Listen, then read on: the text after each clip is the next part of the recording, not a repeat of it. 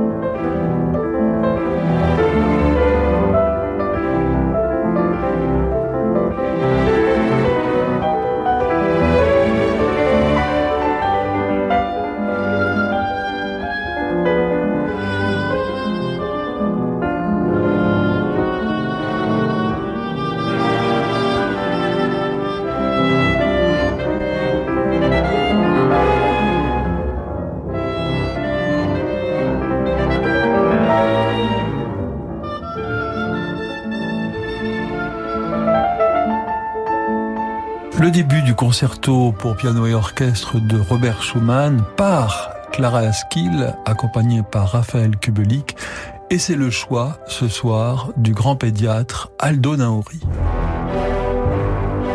18h, 19h, Passion classique avec Olivier Bellamy sur Radio Classique.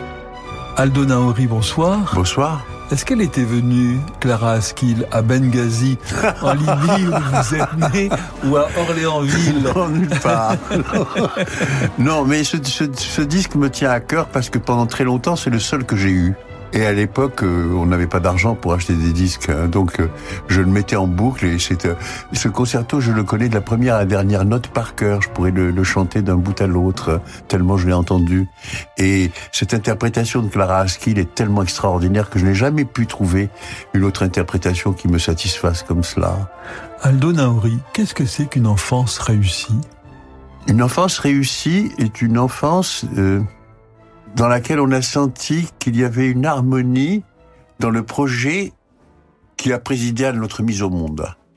C'est-à-dire pas de tension, c'est-à-dire quelque chose de l'ordre de d'un grand accord entre les deux parents. et un amour qui est euh, bien sûr inconditionnel, mais également euh, mesuré. C'est-à-dire que on ne séduit pas son enfant, on l'éduque. On ne cherche pas à se faire aimer de lui. On cherche à ce qu'il euh, fasse ce qu'il faut pour lui se faire aimer. C'est comme ça, si vous voulez, qu'on conduit un enfant de, son statut initial dès sa venue au monde, de rien de plus que de barbare, à un statut euh, d'être social en l'espace de quatre années, alors que l'humanité a mis 7 millions d'années pour parvenir à cela. Du temps où vous étiez enfant, Aldo Naori, par rapport à aujourd'hui, oui. Avec tous les, les Françoise Dolto, vous, enfin tous ceux qui se sont penchés sur euh, l'enfance, vous diriez que les choses vont de mal en pis, qu'elles se sont améliorées, ou que ce sont d'autres problèmes qui ont euh, remplacé euh, ce qu'on a résolu? Je, je, dirais que la condition de l'enfant s'est beaucoup améliorée incontestablement. C'est devenu un objet que qu'on protège et heureusement et auquel on prête attention. Mais je dirais quand même qu'elles se sont détériorées en ceci que on a oublié que des parents ont à élever leur enfant et au sens ascensionnel du terme, c'est-à-dire partir d'un niveau dans lequel il est, où il est très bas, à un niveau beaucoup plus élevé, on le met. C'est-à-dire, c'est un mouvement ascensionnel que l'on opère quand on éduque un enfant. Et ce mouvement ascensionnel ne peut se faire que dans la mesure où il y a une relation verticale entre le parent et l'enfant, c'est-à-dire le parent est en haut et l'enfant est en bas, et on le, on l'élève. Eh bien, et là, c'est le, contraire. Les parents sont à genoux devant l'enfant qui, qui, est au sommet de la pyramide. Voilà, on met l'enfant au sommet de la pyramide, même au-dessus de soi. Il y a un phénomène qui s'appelle l'infantolatrie, que j'ai appelé l'enfer l'infantolatrie, qui date d'à peu près une cinquantaine d'années, peut-être un peu plus, et où cet enfant, en définitive, euh, à force d'être euh, l'attrait, c'est-à-dire euh, l'objet d'une véritable religion, si vous voulez, euh, ne reçoit pas l'aide qu'il doit recevoir de ses parents parce que les limites que ses parents lui posent hein, et la manière dont ils, ils le prennent en charge depuis dans cette position verticale sont rassurantes pour lui.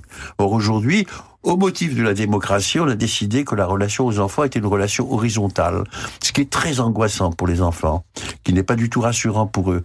Et, tout cela pour une raison simple, extrêmement bête, hein. C'est, si vous voulez, mais résumé, c'est l'enfant. Je suis enfant, mon parent est au-dessus de moi. Il est bien au-dessus de moi. Donc, si je n'ai pas à craindre la mort tant qu'il est là, dans la mesure où il passera le premier. C'est comme ça que ça se passe. Mais si je suis au même niveau que lui, Aldo Nauri, est-ce qu'on ne confond pas l'amour qui fait grandir avec le sucre qui fait grossir? Et, Exactement cela. C'est exactement ça. Aujourd'hui, nous avons, si vous voulez, des enfants qui sont, puisque vous prenez le mot sucre, des enfants qui sont gâtés comme les dents sont gâtées par le sucre. C'est-à-dire des enfants auxquels on demande aimez-moi, alors qu'en définitive, le message doit être faites-vous aimer de moi. Vous voyez Et cette éducation empirique qui s'est construite au fil des civilisations et pendant des millénaires et des millénaires, a été complètement mise de côté au motif qu'effectivement l'enfant avait besoin de soins. Mais en même temps, si vous voulez, c'est devenu, c'est devenu un pur produit de consommation. Et moi, je déplore beaucoup euh, la façon dont les choses ont dérivé de ce côté-là. C'est le moment des petites madeleines musicales, oui. Aldo Naori. Voici la première.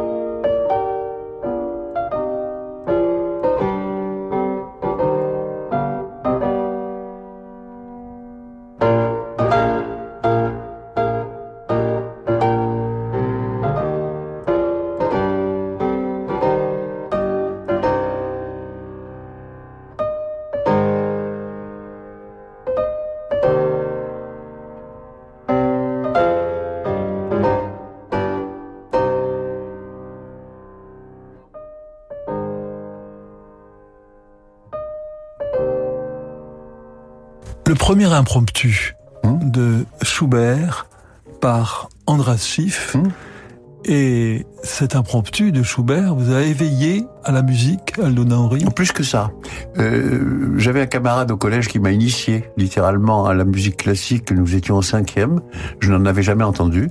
Et euh, il jouait du piano et il travaillait ce morceau. Et donc, quand j'étais chez lui, je l'ai entendu constamment travailler ce morceau. Ça, c'était en Algérie En Algérie, bien sûr, à Orléansville. Et puis, on a eu des... Les, les jeunesses musicales de France ont amené chez nous un pianiste qui n'a pas une réputation... Enfin, je veux dire, c'est pas quelqu'un qu'on connaît beaucoup, qui était Raymond Trouard. Ah, bah oui, Raymond Trouard. Un énorme. Ah oui, oui. Et Raymond Trouard a été invité à dîner par les parents de ce monsieur, et, et, les parents de ce monsieur lui ont dit, écoutez ce que fait notre fils. Il a, le, le garçon s'est mis au piano il a joué. Et j'ai été extraordinairement frappé par ce qu'a fait Raymond Trouard. Il a fait arrêter le garçon et il lui a dit, vous savez, le père de Schubert était maître de ballet. Et Schubert se souvient. Et alors il se souvient et il cherche les notes. Et ça vous donne le début de cet impromptu. Et au fur et à mesure que l'impromptu avance, il retrouve les notes de, de, ce que son père faisait danser.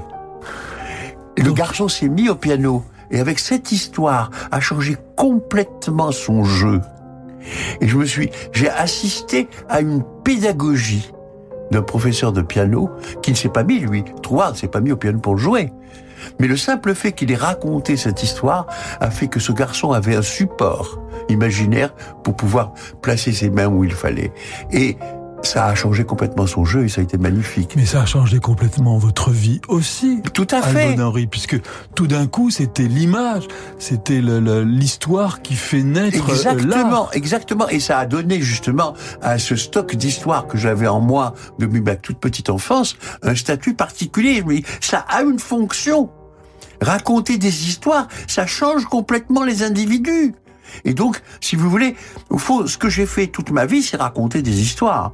Je veux dire, j'ai été l'enfant de ma mère qui n'arrêtait pas de raconter des histoires, ce que je rapporte à l'intérieur de cet ouvrage. C'est-à-dire la façon dont, justement, elle avait n'importe quoi était prétexte à raconter une histoire.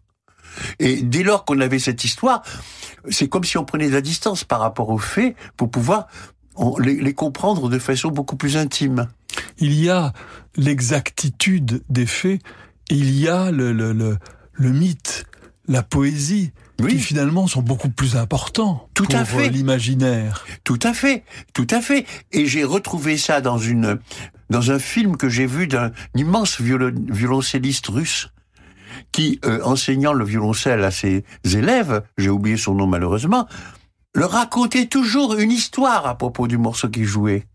Et je me suis dit, mais au fond, c'est ça. Je, retrouve ce vieux souvenir.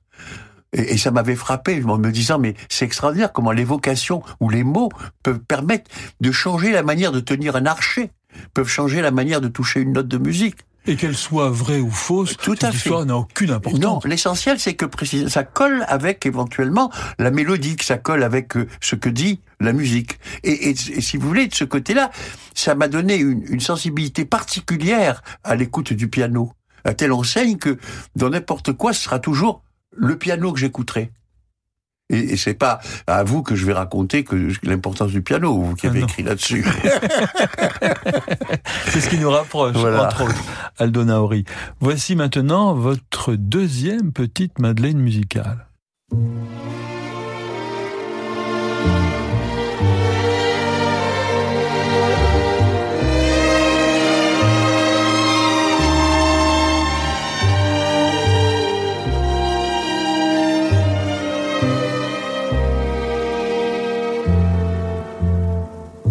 Si je t'ai blessé, si j'ai noirci ton passé, viens pleurer au creux de mon épaule.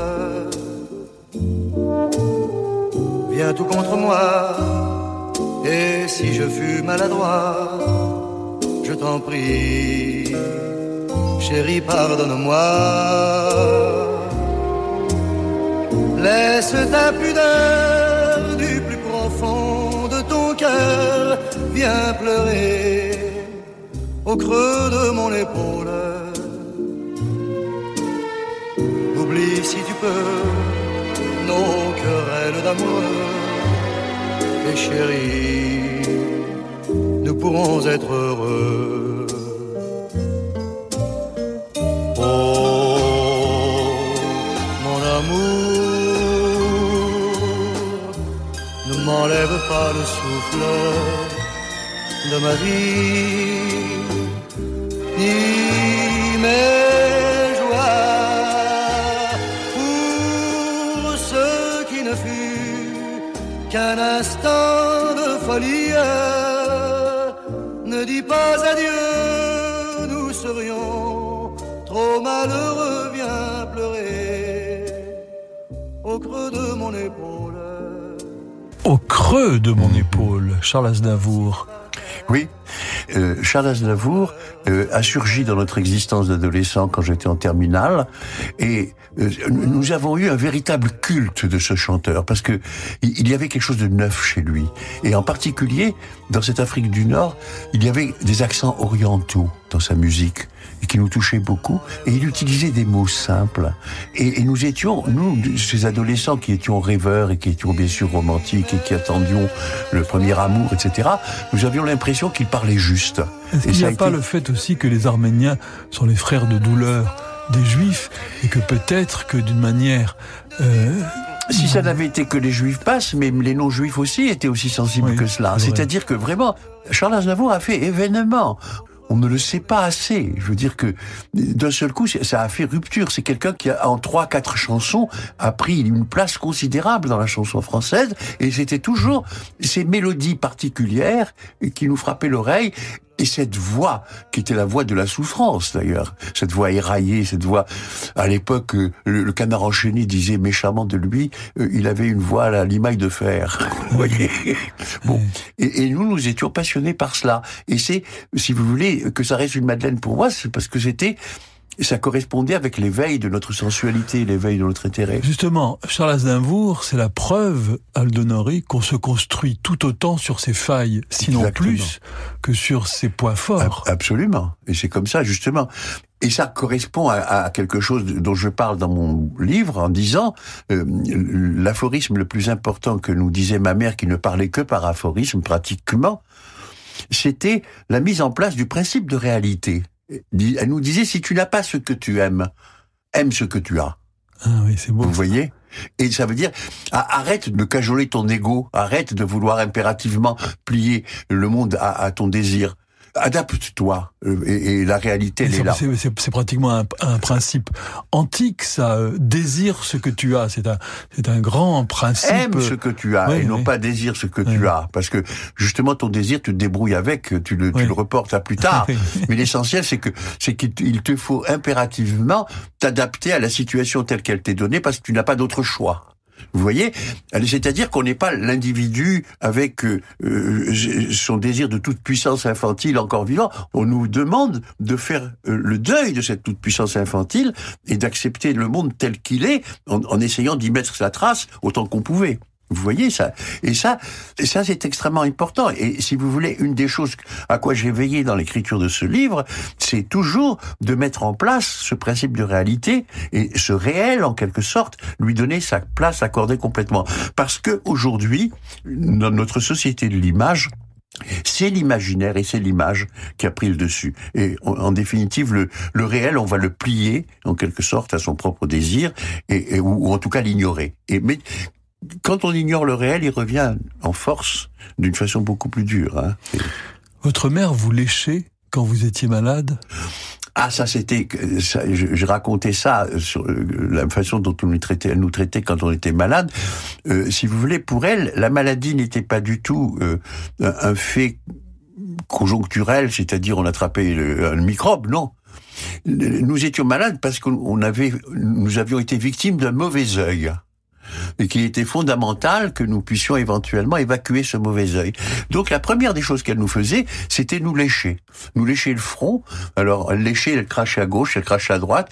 Et puis une fois qu'elle avait fini cette fois de nous lécher, elle disait je t'ai léché comme la vache lèche son veau, comme la brebis lèche son agneau, comme la chienne lèche son chevaux, etc., etc. C'est-à-dire une sorte de rengaine qui nous remettait dans euh, la relation protectrice qui était la sienne en tant que mère. mère, c'est-à-dire mère animale pour un petit animal malade. Donc c'est très important, Aldo Naori, pour un enfant, c'est rituels.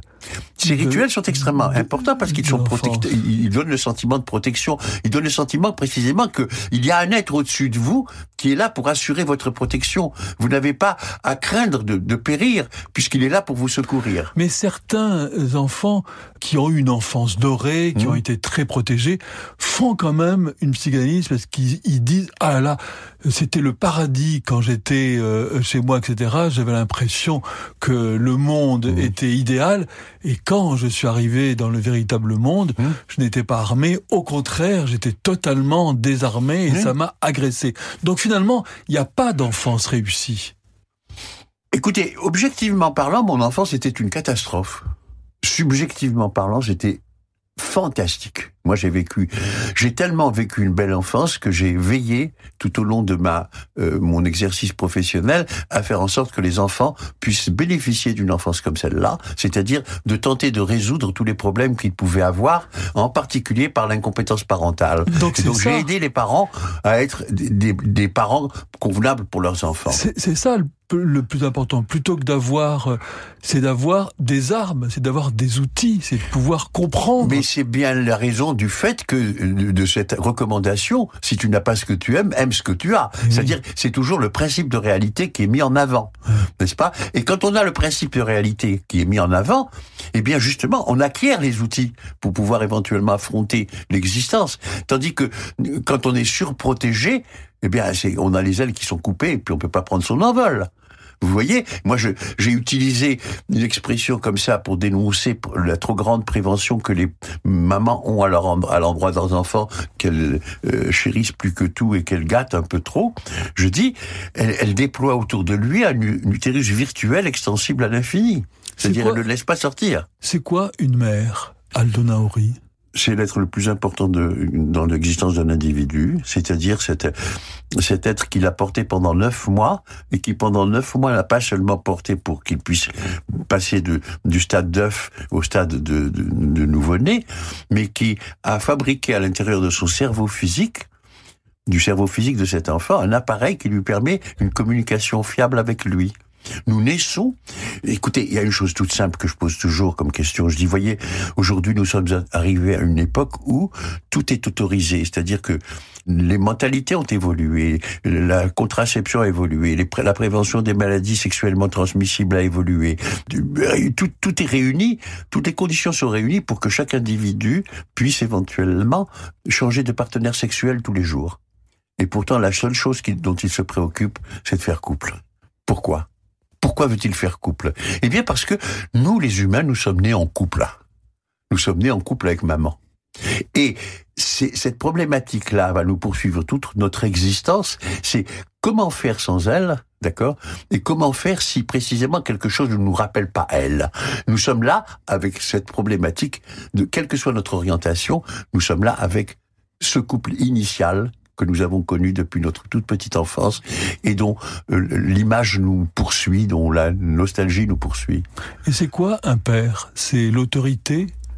Non. Un père, c'est un individu absolument indispensable, euh, extraordinairement important, mais c'est cet individu qui vient rompre la propension maternelle à euh, fabriquer un utérus virtuel extensible à l'infini. C'est-à-dire, et il le fait en rappelant à la mère de l'enfant qu'elle est une femme.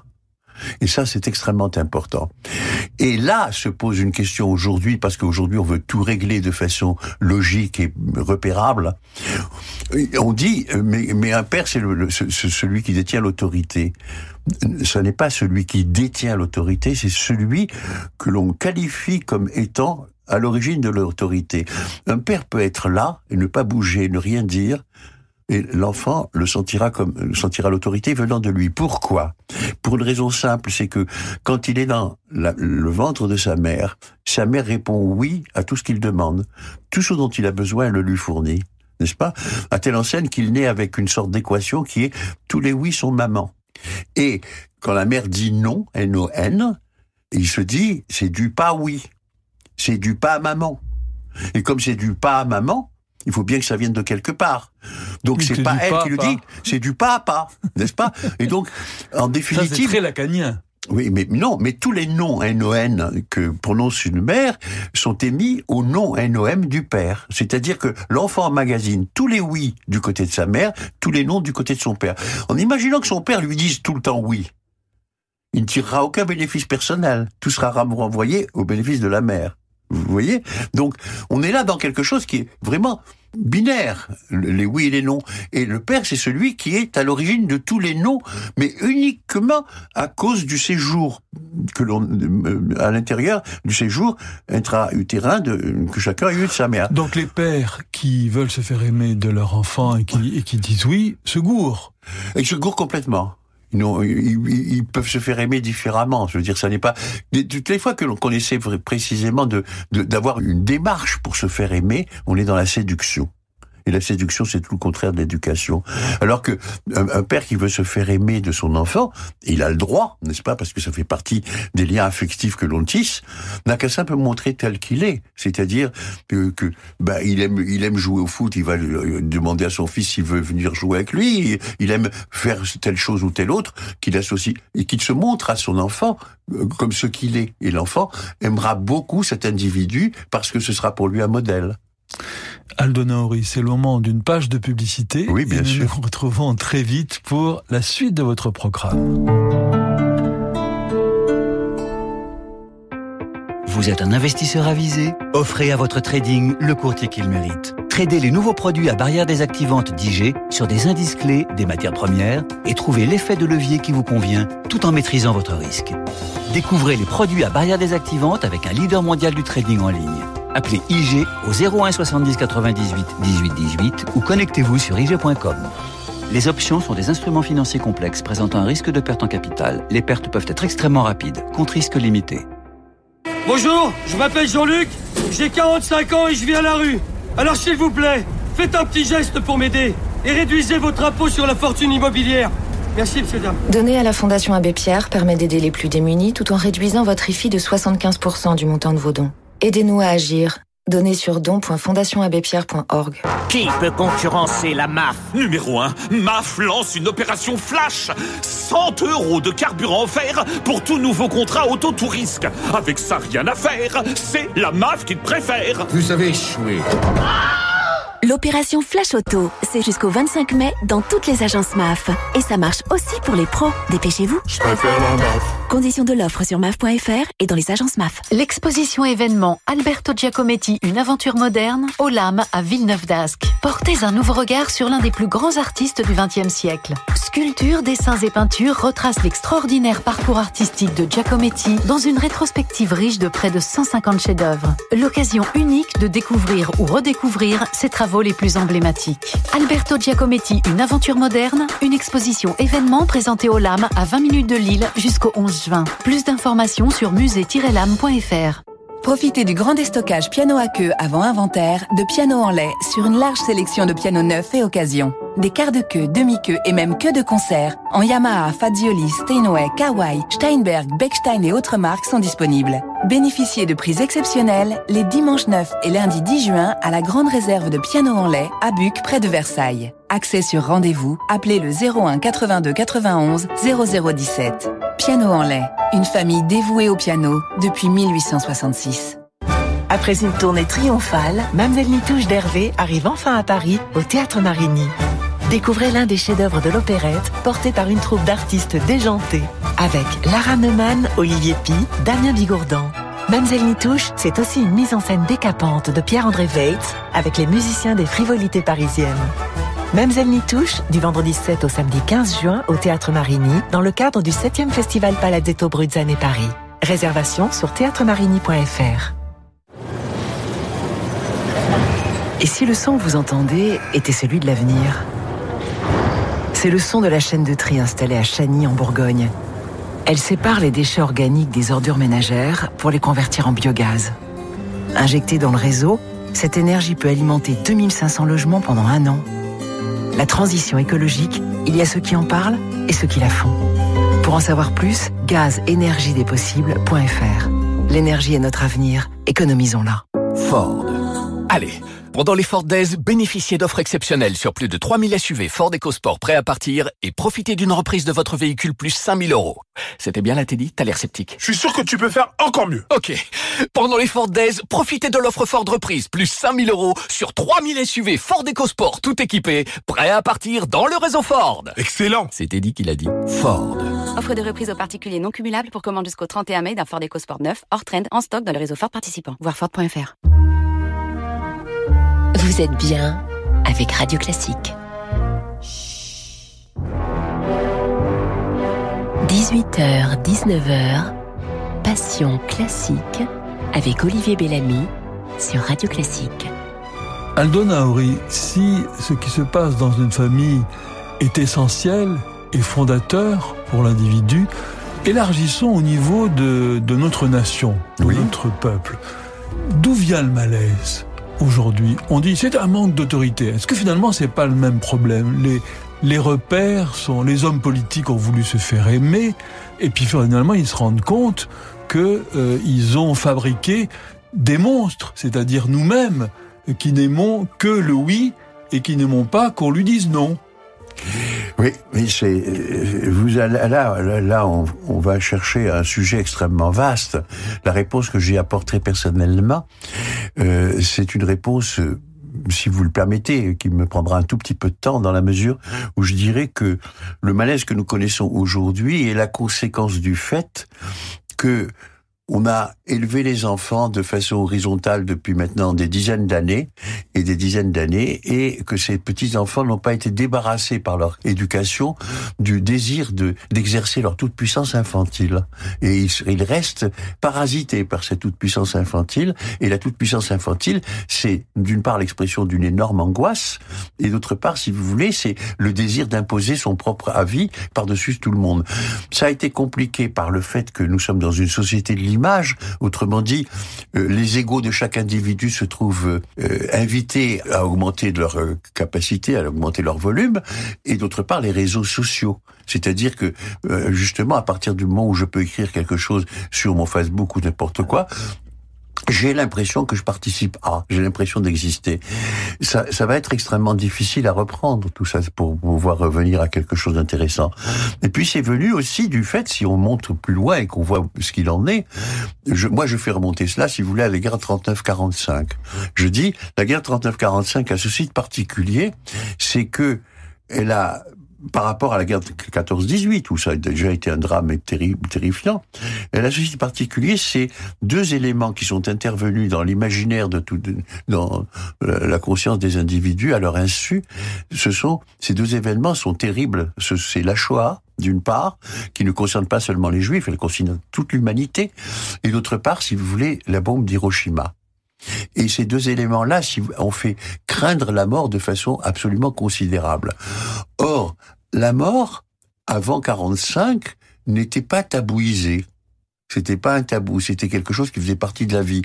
Les corbillards passaient, on se signait devant eux, on mettait des grandes, des grands draps noirs autour des portes de défunts, etc. La mort faisait partie du quotidien de la vie. On savait que notre vie était bornée par la mort. En revanche, il y avait quelque chose qui était tabou, c'était le sexe. Eh bien, la trouille qu'on s'est mis à avoir de la mort à partir de ce moment-là a fait qu'on a inversé ces éléments-là. On a détabouisé le sexe, on a tabouisé la mort. Comment est-ce qu'on tabouise la mort alors qu'elle existe toujours?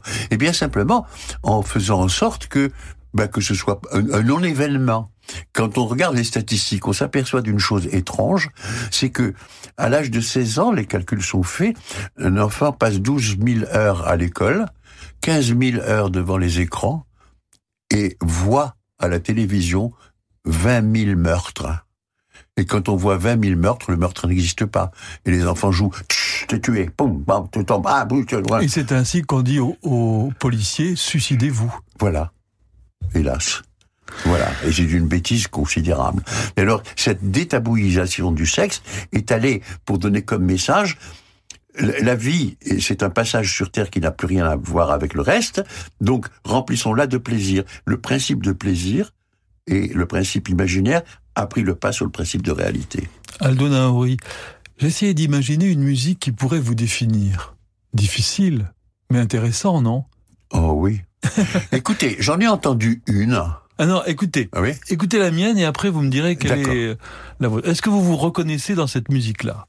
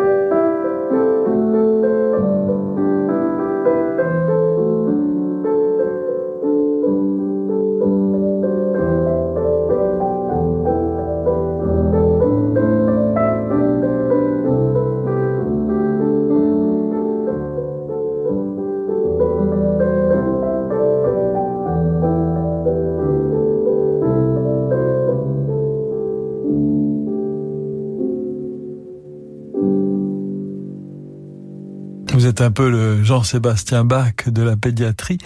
Aldo Mon Dieu, Naori. Quel, quel compliment. C'est vous voyez, que moi je demeure. Non, parce que je me suis dit, il y a dans cette musique-là l'ordre et la bonté. Euh, Moi, moi, j'y ai vu une promenade qui est à la fois légère et tout le temps intéressée par tout ce qui se passe. Et c'est en ça, si vous voulez, que je veux bien m'y reconnaître. C'est-à-dire que c'est une promenade qui n'est pas stérile. Euh, C'est une promenade qui va d'un endroit à un autre.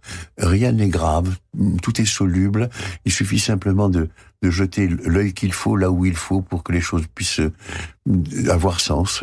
Comme dans votre livre, on a l'impression que tout événement est source d'enseignement. Tout à fait. Mais ça, alors, ça, je revendique le fait, oui, je le dis tout le temps. Qu'il soit dramatique ou heureux, Absolument. euh, il est source d'enseignement. Et, et, et, et, et personnellement, je dirais que nul n'est coupable. Parce que nous ne sommes ni plus ni moins que des chaînons d'une histoire qui nous traverse et que nous avons pour ordre de proroger.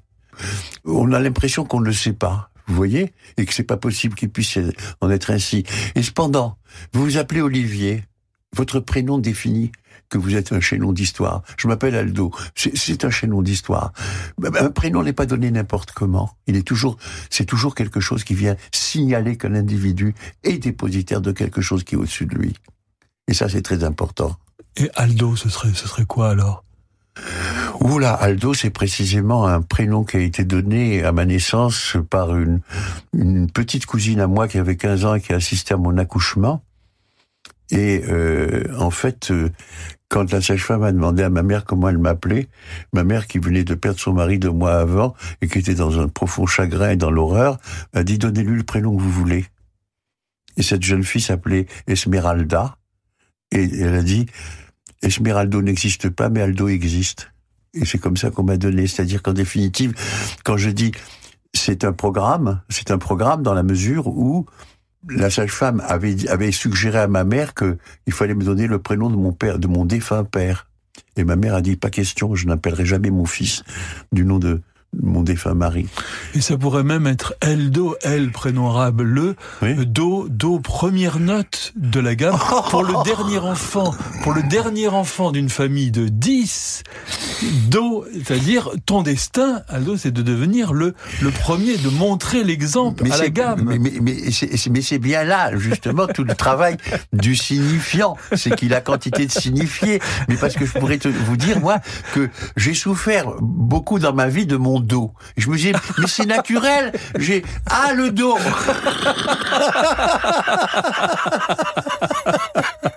voilà. Mais ça peut prendre toutes sortes mais de. vous avez tout pris comme Atlas portait le monde. Vous avez porté tous les problèmes de, des parents et des enfants. Mais non seulement ça, mais, mais, les problèmes de ma famille. Ah C'est-à-dire que, en définitive, de ma place de dernier, et c'est bien ce que je raconte dans, à plusieurs moments dans ce, dans ce livre, euh, j'étais observateur de ce qui se passait à l'intérieur de la fratrie.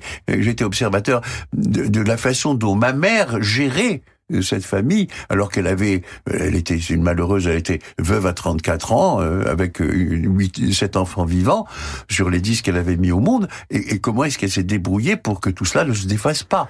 Et, et jusqu'à sa mort, nous sommes restés très unis, et même après sa mort, je veux dire que la, la cohérence cette femme qui nous réunissait, euh, je le raconte comme ça en disant, pendant cinq ans, euh, tous les soirs à la veillée, euh, nous étions tous collés à son corps et elle nous racontait des histoires. C'était, il n'y avait pas de télévision, il n'y avait pas de radio, il n'y avait rien, mais il y avait sa voix. Et cette voix-là, elle était bon, on l'a gardée au, au creux de l'oreille. Et ensuite, vous avez rencontré votre femme, oui, grâce à un concerto en do. Concerto ah oui. numéro 3 en ut mineur de Beethoven. ça vous poursuit. Ça me ah oui. Ah, c'est pour ça que vous avez construit votre L do. Oui, pas mal, pas mal. Et puis ça peut être A, le do de notre musical. Oui, A, le, voilà. Et puis on, A, le ut et russe. Mon épouse était russe. Ah oui. Alors oui. A, ah, le ut et russe. On peut les chercher très loin comme ça.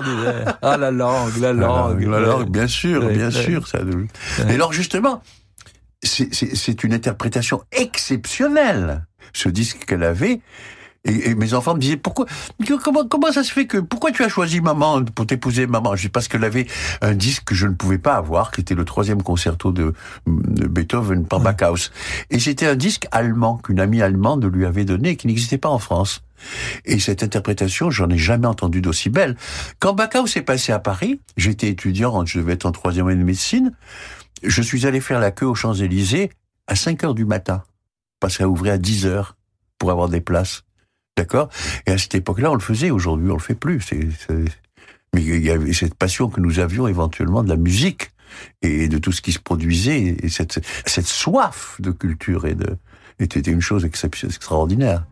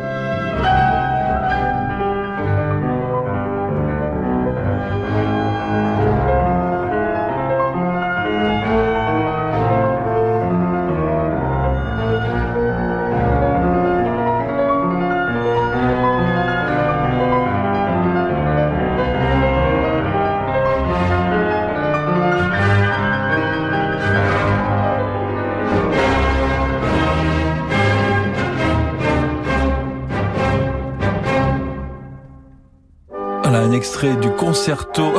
Maintenant, je pourrais, euh, à chaque fois que je penserai à ce concerto, me reviendra Hutte et Russe. Peut-être d'ailleurs que Beethoven y a pensé aussi. Ah, allez savoir, allez savoir. Euh, c'est donc le, un extrait du concerto pour piano numéro 3 de Beethoven par Wilhelm Backhaus, l'orchestre philharmonique de Vienne dirigé par Hans Schmidt Isserstedt extraordinaire Mhm. interprétation. Aldo Nauri, nous approchons de, de la fin de cette émission. Je ne me résiste pas au plaisir et la curiosité de vous demander une question un peu rituelle dans cette émission. Quel est pour vous le sens de la vie? Je le résume dans ceci que euh, nous venons au monde et il nous échoue une histoire que nous n'avons pas racontée et nous avons euh, pour mission de la proroger en y laissant notre trace. Et c'est précisément euh, ça le sens de la vie, c'est s'emparer de cette histoire et puis euh, en faire quelque chose dans, le- dans lequel on intervient soi-même avec ce que on a appris dans notre enfance, dans notre adolescence, dans notre âge adulte, pour pouvoir éventuellement la transmettre à notre tour. Et c'est cette transmission qui est une chose extrêmement importante.